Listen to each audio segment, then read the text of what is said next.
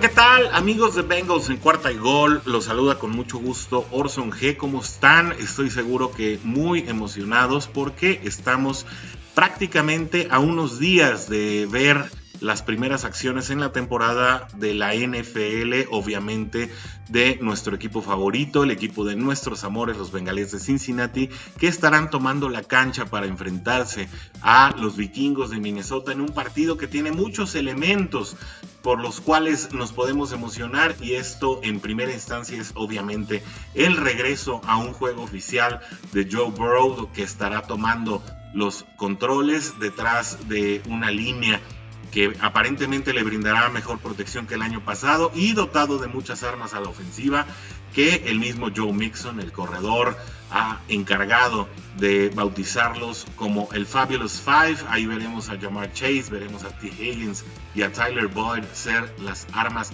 ofensivas aéreas de este equipo que sin duda dará varias sorpresas en la temporada. Para el episodio de hoy tenemos invitados a Rodrigo Guerrero desde Monterrey y a Rodrigo Santana, eh, con quienes vamos a estar evaluando el roster final, que obviamente todavía tendrá algunos movimientos posiblemente, como la adición de Mike Daniels que se agregó este lunes a la escuadra de práctica de los bengalíes de Cincinnati, lo que quiere decir que puede ser eventualmente una de las opciones en caso de lesiones, de ausencias o de baja de juego de alguno de los jugadores, de manera que eh, McDaniel se queda en el equipo y eso es una buena noticia. Los invito pues a seguir esta charla que tenemos hoy de cara al primer partido de la temporada con dos aficionados expertos a este equipo como lo son los Bengalíes de Cincinnati. ¿Me acompañan?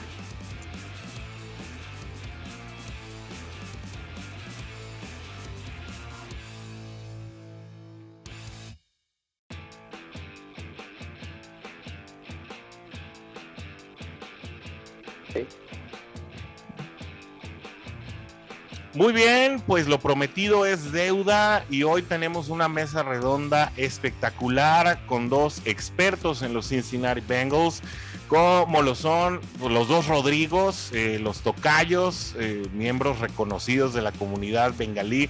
A todos ellos los pueden encontrar en diversos medios, eh, en distintos terrenos de, la, de la internet. Lo pueden encontrar en podcast, los pueden encontrar por ahí también en emisiones de YouTube. Les presento hoy a un tradicional de tres, de cuarta y gol, que es ya Rodrigo Guerrero. ¿Cómo estás, Rodrigo? Muy bien, Orson. ¿Cómo, ¿Cómo están por allá en Guadalajara? Pues aquí nos estamos eh, ahogando. La verdad hay que salir de la casa nadando, pero dentro de todo bien. No, espero que en Monterrey también la cosa vaya a todo dar.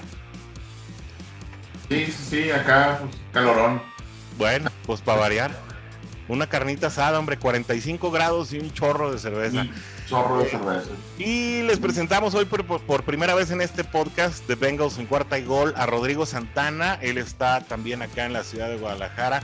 Otro gran aficionado a los Bengals que también eh, lo pueden encontrar. También escribe muy bien y, al rato nos va también a compartir sus redes. Rodrigo Santana, ¿cómo estás?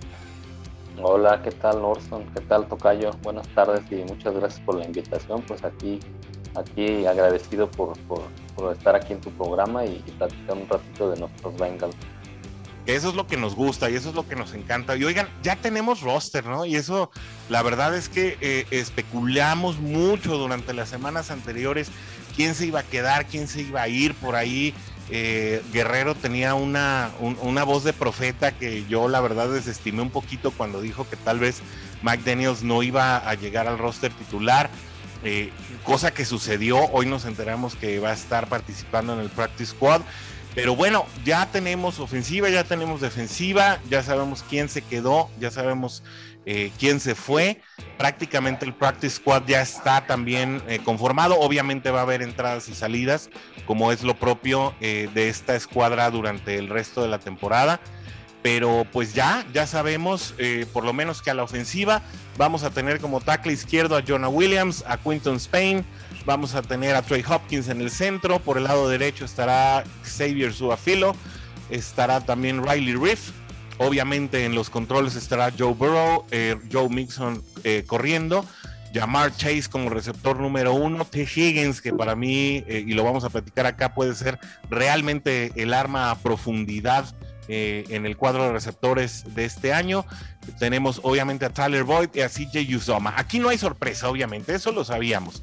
Aquí el tema yo creo, y, de lo que podíamos platicar en un inicio es quiénes se quedaron en el, en el cuadro inicial, es decir, Chris Evans se queda como corredor número 3, Stanley Morgan se queda como la última opción de los, de los receptores y eh, Mitchell Wilcox se queda con el puesto que todos anticipábamos, sería para Thad Moss. ¿Qué lectura te deja esto, Rodrigo Santana, acerca de la, del trabajo que se hizo por parte del staff de cocheo a nivel ofensivo?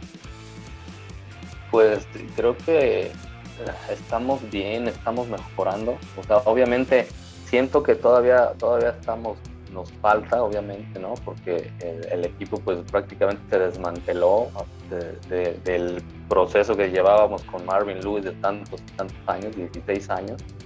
Y ahora con, con Zach Taylor, pues han ido remodelando el equipo a como él lo ha ido, lo ha ido queriendo vamos, creo que vamos por buen camino. Tan solo la llegada de Pollack, por ejemplo, es un improvement muy, muy bueno para mí. O sea, es, es, una de las contrataciones que, que mejor nos, nos va a ayudar eh, en la, durante la temporada. Y creo que se están haciendo los movimientos adecuados para, para ir mejorando, ir corrigiendo esa línea, ¿no? Esa línea ofensiva que tantos, tantos dolores de cabeza nos han dado. Pero, pero creo, que, creo que lo están haciendo bien. Eh, están, están, estamos trayendo mucho talento, sobre todo en el cuerpo de receptores, creo que es nuestra, nuestra mejor este, línea, ¿no? Nuestro mejor departamento en, cuanto a profundidad, en cuanto a, jugadores talentosos. Eh, en cuanto a las alas cerradas, pues sí, quizás no han sido tan espectaculares como nosotros quisiéramos, ¿no? Desde Eifert, que, que tristemente era de cristal, pero, pero era muy, muy espectacular cuando estaba sano y, ahora con, con Sample, con, con Moss, con, con Utoma, que, que, también desafortunadamente se nos lastimó el, año pasado, creo que también, eh, pues ahí vamos, ahí vamos mejorando, mejorando poco a poco la, e, este departamento también. Esperemos que Usoma este año también tenga un mucho mejor año, ya sin lesiones. Pero, pero creo que en términos generales vamos, vamos bien en, en, esa, en ese departamento. En cuanto a la línea ofensiva, en cuanto a la ofensiva, creo que vamos, vamos creciendo mucho y se espera que Bengals sea una de las ofensivas más espectaculares ¿no? de la NFL, o por lo menos más divertidas de ver en esta temporada.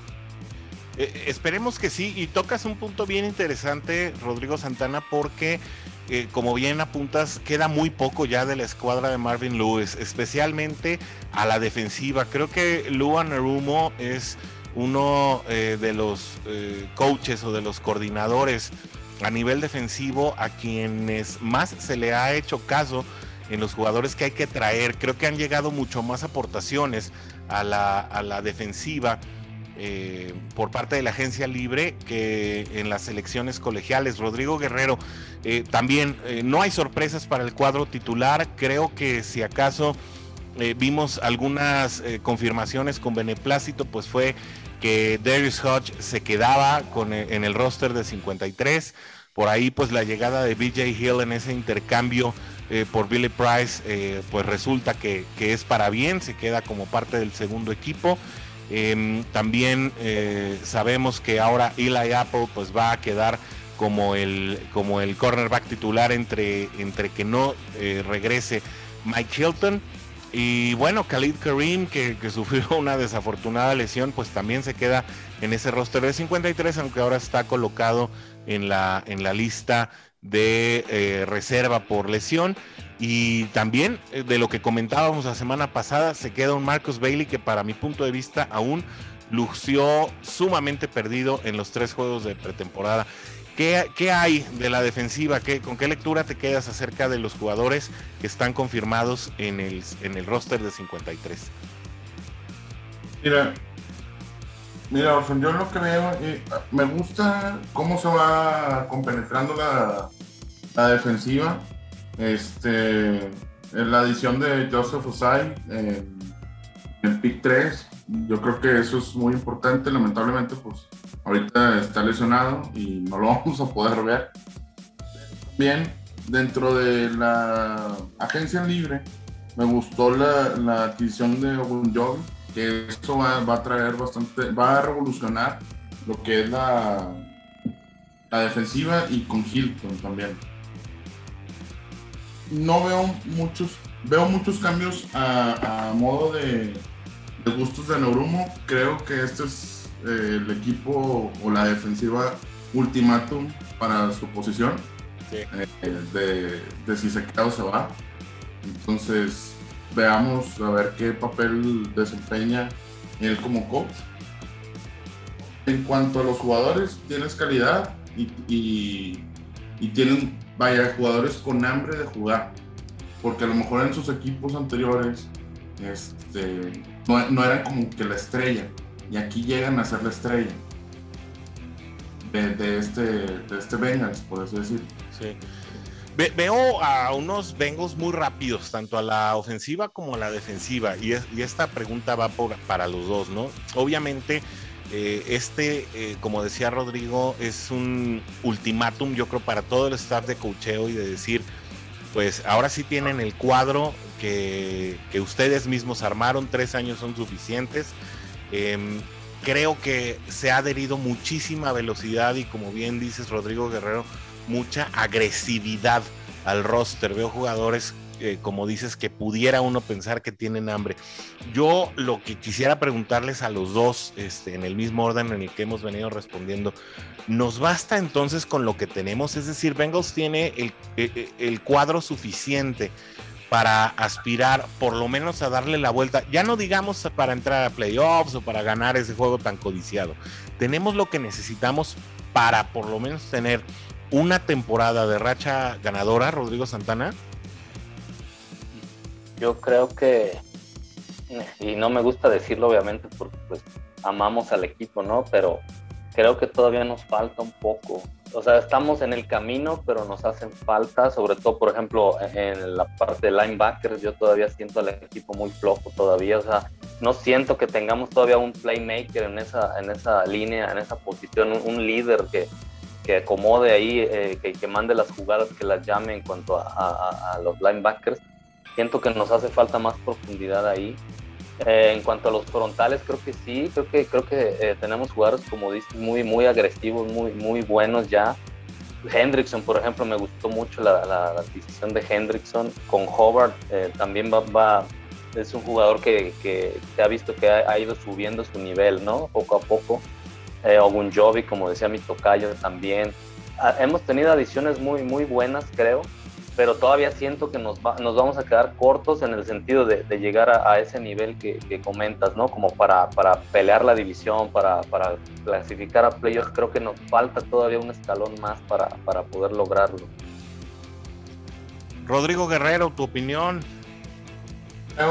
para mí igual, eh, en parte es la, la, defensiva, este, como, como decía Santana, los linebackers ahí es la duda que siempre hemos tenido Hola, la, la, línea defensiva, que era lo que estábamos viendo con la llegada de Hill. Yo esperaría, eh, no, no sé si lo pusiera con un. Al final, terminando en positivo, pero creo que sí se va a notar un cambio fuerte ahí en el, en el equipo. A final de cuentas, son jugadores que eh, pues, no que estén parchando al equipo, sino que pues, son jugadores nuevos están llegando al equipo, todavía no se conocen al 100. Hay otros equipos que ya tienen los mismos jugadores por tres años o más, que ese ha sido el roster de siempre. Entonces, pues primero se tienen que acoplar los jugadores, es, vaya, los nuevos jugadores que llegaron, y de los jugadores eh, de más tiempo que tengamos en la defensiva, pues no, no es, eh, no es el top que quisiéramos, ¿no? Por ejemplo, lo, de lo de este, ¿cómo se llama?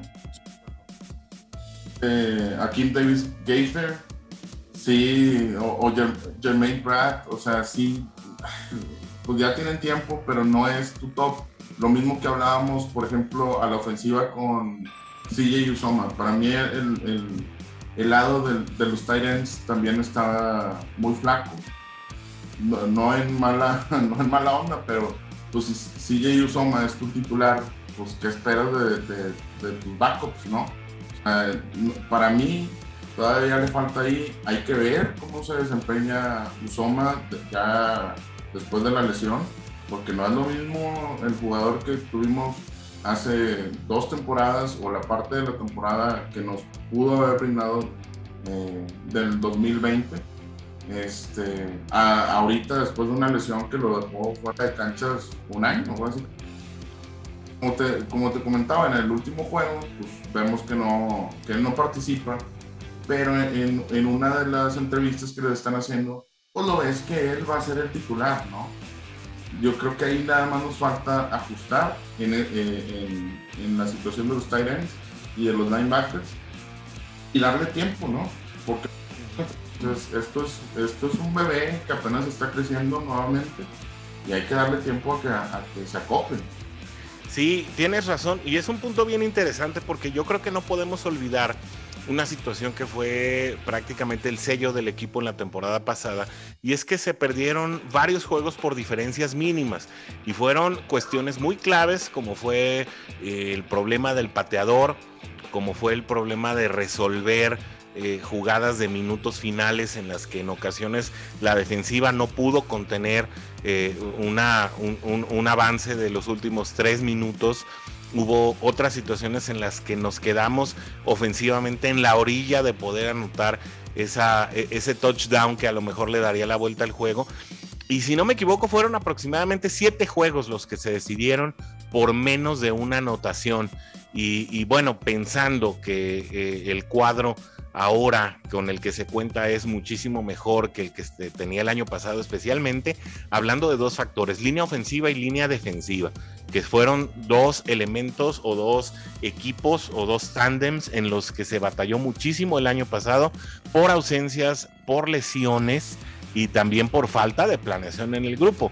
Eh, aquí lo dijimos en este mismo podcast en Bengals de cuarta y gol que la línea ofensiva estuvo muy mal planeada desde la pretemporada en 2020 y se pagaron los platos rotos. No fue el caso en este año.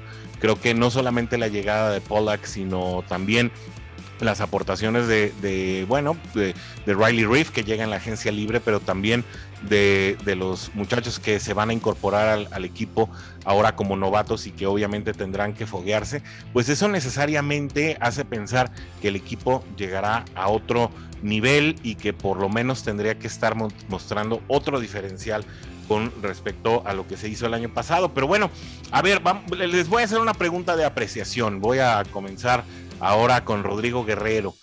Para ti, ¿quiénes son las mejores armas con las que se presenta Bengals a esta temporada, a la ofensiva y a la defensiva? Escoge un jugador por línea.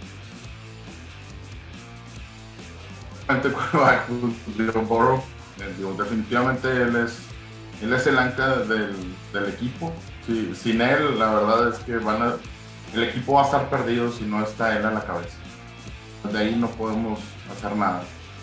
Ofensiva, para mí, y yo sé que llega a llamar Chase, y yo sé que tenemos al mejor slot, que es Taylor Boyd, pero para mí, T. Higgins, él va a ser el arma perfecta a esta ofensiva digo, como lo platicábamos anteriormente, este, para mí, este, perdón, Jamal Chase trae mucha presión por, ser, por haber llegado como wide receiver 1. Y yo creo que T. Higgins va a ser la ayuda para quitarle esa presión y para crecer para el siguiente año o para mediados de este año Jamal Chase. en la línea ofensiva, me gusta la verdad, lo que las mejores armas son nuestros relevos. Los rookies que llegaron, Carmen y Smith, ellos son nuestros, nuestra carta fuerte con las mejores armas que vamos a tener de, la línea ofensiva, porque al final de cuentas, pues ellos también van a querer ser el puesto de, titular. Y yo sé que son rookies, nada más lo que vimos en Smith es algo impresionante. En la defensiva, pues Hendrickson eh, viene a ser nuestra, nuestra carta fuerte eh, en cuanto a la línea defensiva. Vaya, como, como, perdón, se, me fue el, como defensive end que es. él, va a ser la carta fuerte. Y pues, ¿quién más? Jesse Bates, ese, es el, el comandante ¿no? de, la, de, la, defensiva, el que nos va a hacer ahí eh, a, la, defensiva. Quien me gustaría ver es a Trey Waynes, que espero que ya sane pronto. Ese es el que ya me gustaría verlo jugar. A ver cuándo se nos hace. Rodrigo Santana, ¿quiénes son nuestras mejores armas desde tu punto de vista? Eh, bueno, mira, nada más para, para redundar el último comentario que hiciste, eh, una estadística, en los últimos 14 juegos, eh, en los últimos dos años, Bengals ha perdido 14 juegos por un touchdown o menos. ahí estamos, ahí estamos, nada más nos faltan redondear ciertas cosas, pero creo que el trabajo se ha, se ha venido haciendo bien. Y bueno, en cuanto a, respondiendo a tu pregunta, creo que las mejores armas que tenemos sin duda, como, como dice mi tocayo, coincido, es, pues es Joe Burrow, que es alrededor de quien se está armando el equipo. Y como, como nuestro gran Paul Brown decía, ¿no? Que todo buen equipo de la NFL empezaba por el pasador, ¿no? O sea, se tenía que armar en base al pasador y creo que siguen, siguen esa misma filosofía, en ese mismo tono el equipo, ¿no? Entonces es definitivamente Joe Burrow y yo espero que, que T. Higgins sea el, en esta temporada el, receptor que más explote el talento. Este, se ha visto en, la pretemporada, se ha visto, lo han visto más fuerte, más rápido. Entonces creo que él podría ser una de las armas más peligrosas que, va a tener Burrow en este, en este año. Además que ya, ya se conocieron del año pasado y creo que tuvieron muy buena química.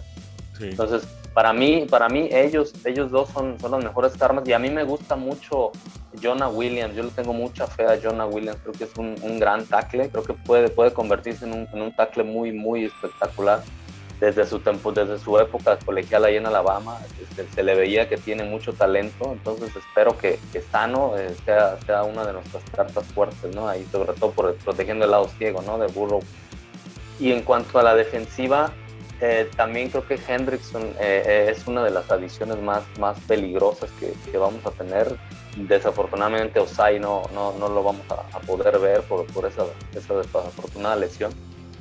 Pero definitivamente Hendrickson es, es, una de las, las, principales armas. Y bueno, obviamente eh, Jesse Bates, Von Bell, me, me, gusta mucho cómo juega Von Bell, sobre todo por la intensidad que le pone. Me, me, me recuerda a Reggie Nelson cuando lo tuvimos, con esa intensidad que tiene. Me gusta mucho cómo juega Von Bell junto con Bates. Y, también creo que eh, Mike Hilton va va a potenciar muchísimo también esa defensiva secundaria también, también por la mentalidad que tiene, que tiene Mike Hilton, los mejores corners de la liga. Y bueno, no olvidemos en equipos especiales, para mí el arma más peligrosa que vamos a tener es ese chavo. O sea, tiene un cañón en la pierna derecha y, yo espero que sea nuestro Justin Tucker espero que se convierta en un pateador realmente importante en la NFL. Yo estoy pronosticando, de hecho para mí estoy pronosticando que va a quedar dentro de los 10 mejores pateadores de la liga en este año. Evan McPherson, sí, definitivamente creo que es uno de los jugadores que podría quedarse fuera del radar por la posición que juega. Sin embargo, bueno, pues los pateadores eh, normalmente ganan los partidos, ganan los supertazones. Si no, pregúntenle a los Ravens de Baltimore cuando eh, tuvieron que sacar la casta, pues fue Justin Tucker precisamente de quien se acordaba Rodrigo Santana, quien eventualmente los sacó de varios apuros en ese año en que ganaron el Super Bowl. Y sí, yo la verdad es que coincido con ustedes, yo creo que a la ofensiva, si, si no tomamos como eje a Joe Burrow, para una ofensiva exitosa, nos, nos podríamos estar equivocando. Incluso hoy oía un comentario eh, que hacía uno de los analistas de Bengals de todos los tiempos, Joe Goodberry, en el que eh, precisamente se decía, miren, si Joe Burrow pudo hacer eh, lo, lo, que demostró durante 2020 con una línea bastante deficiente, con tantos problemas, donde incluso el mismísimo Quinton Spain, pues obviamente llegó desencanchado, llegó en medio incluso de situaciones personales muy complicadas y pudo hacer lo que hizo. Ahora imagínense con una línea que es notablemente mejor. Incluso platicábamos por ahí Rodrigo Guerrero y yo la semana pasada. A mí me, me parece que la, que la línea de suplentes, la línea ofensiva de suplentes, es notablemente mejor que lo que teníamos como suplentes el año pasado. O sea, incluso, incluso pensando pues en la idea de que pudiera lesionarse alguno de los titulares, parece que hay muchísimo más tela de dónde cortar y eh, de dónde dormir un poquito más eh, tranquilos cada que se le acerque alguno de los rivales a Burrow. Y, definitivamente en la defensiva sí, eh, creo que Jesse Bates, sobre todo estando en año de contrato y un contrato que se le ha resistido un poquito, a lo mejor es una táctica del front office de los Bengals en el que pues decidieron no renovarlo en, en este periodo de off-season y que obviamente pues va a estar peleando por, por ganarse esos contratos como, como los de eh, como los que se dieron ahora eh, en los últimos 15 días, pues en definitiva va a ser algo eh, que lo obliga a, tener un año completamente notable. Pero bueno, pues a mí me gustaría en un momento dado, porque nos quedan ya nada más 10 minutos para finalizar este podcast, muy brevemente, ¿quién cree, quién cree cada uno que será la revelación de esta temporada? empiezo, empiezo contigo, Rodrigo Guerrero. Ay, tenemos muchos jugadores que pudieran hacer revelación, pero yo creo que el que nos puede dar esa carta fuerte de revelación, donde se va a notar más, va a ser con Evan McPherson. Yo me quedo sorprendido con su anotación de 57 yardas en un estadio que es totalmente abierto, que corre el aire como no tienen una idea que la haya logrado es como que, wow, sí, sí creo que él va a ser muy importante, una pieza clave para cerrar partidos y para tomar decisiones de, dentro de la cancha, ¿no? Totalmente, no, muy de acuerdo ahí. Rodrigo Santana, tu jugador favorito para hacer la revelación. Mm, mira, a mí me gustaría en lo personal que fuera Jamar Chase, como para, para callar bocas. Eh, ha estado obviamente envuelto en, esa polémica y, todo lo que haga y, diga está así como que visto con lupa, ¿no? En esta temporada por, todos los medios, por todos lados.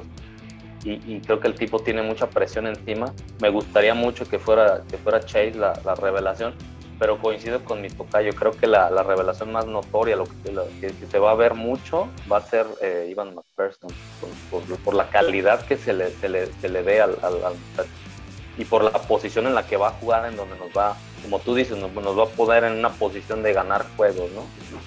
Sí, sí, muy, muy de acuerdo ahí. Eh, yo, fíjense que les voy a contradecir un poquito a mí, la verdad me gustaría mucho que la revelación de esta temporada fuera precisamente T. Higgins. Porque, y quiero aprovechar el espacio también para decirles a quienes ya están considerando a Jamar Chase como un fracaso, por favor relájense. O sea, el jugador, el jugador ni siquiera ha participado en un partido oficial de temporada regular. Tiene todavía mucho, mucho por dar y por mostrar. Eh, tiene incluso también mucho por reacondicionarse. Por favor, no lo hagan. No, no comencemos con las comparaciones antes de tiempo. Denle por lo menos su primera temporada para tratar de pensar a proyectar a futuro. A mí me gustaría que la revelación fuera T. Higgins, por lo que ya comentabas, Rodrigo Santana. Eh, es un jugador que se ha, eh, se ha mostrado dispuesto, se ha mostrado humilde y se ha mostrado sobre todo disciplinado. Trabaja mucho en su cuerpo durante el tiempo de vacaciones.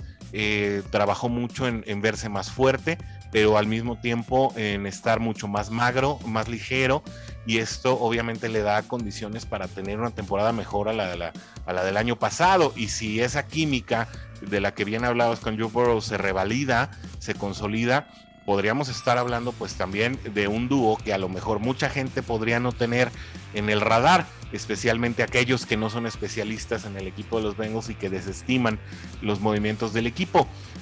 Y, esto, eh, teniendo todas las miradas puestas en Chase, pues puede ser un factor de éxito para eh, que eh, este jugador T. Higgins pueda despegar y tener una segunda campaña fabulosa. Pero bueno, nos, acercamos ya al, cierre de este capítulo, de este episodio que está buenísimo. Bueno, a mí me encanta la charla y, poder eh, definir distintos puntos de vista. Ahora quiero regresar contigo, Rodrigo Santana, para que eh, así con ese pesimismo con el que me decías que, que todavía no ves a los Bengals dándole la vuelta al récord, me digas, ¿qué récord esperas para, para este equipo ya ahora sí de cara al partido de este domingo contra los Minnesota Vikings? ¿Cómo va a cerrar la temporada Cincinnati?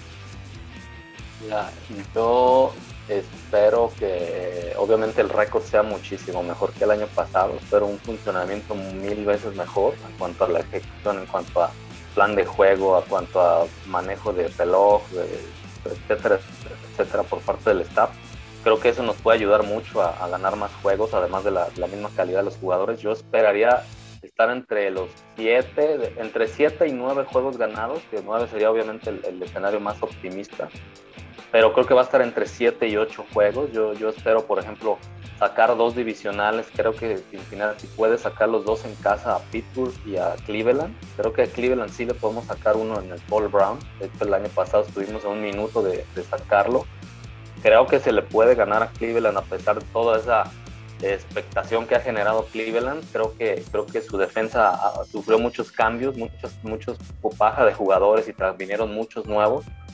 Entonces, yo espero unos siete juegos más o menos de Detroit, eh, Jet, ese de Cleveland, Pittsburgh, tal vez eh, los Broncos, quizás por la cuestión de los corebacks, eh, y tal vez a lo mejor hasta el, partido inaugural contra Minnesota por toda esa expectación, ¿no? De que es en casa, de que es el regreso de Joe Burrow después de la lesión, etcétera, etcétera. Quizás también lo podríamos hasta sacar ese juego. Entonces yo, yo esperaría entre siete, ocho juegos y nueve serían el escenario más más optimista, por ejemplo, pensando que le pudiéramos ganar a, los Chargers, eh, que aunque es un equipo muy bueno y Herbert tuvo una excelente temporada de novato, pero el cambio de staff es lo que a mí me hace dudar de los Chargers, que, están como en, ese paso de el 2019 de nosotros, perdón, con un staff nuevo, con un, con un head coach que, que va a debutar en la NFL, entonces yo esperaría que también le pudiéramos sacar ese juego y a lo mejor podríamos estar hablando de 8 o 9 victorias.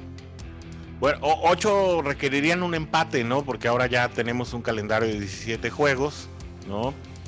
Entonces, eh, estaría, bueno, se puede dar, ¿verdad? El 8-9, tienes razón. Sí, 8-9, sí, sí, tienes toda la razón. Eh, pero bueno, eh, pues ahora, Rodrigo Guerrero, ¿cuáles son tus, tus expectativas para el récord de esta temporada? Yo no me muevo de igual. A mí es 9-8, 8-9. Eh, ese va a ser el récord. Y aparte, no, no es que vaya a ser, es que tiene que ser ese récord.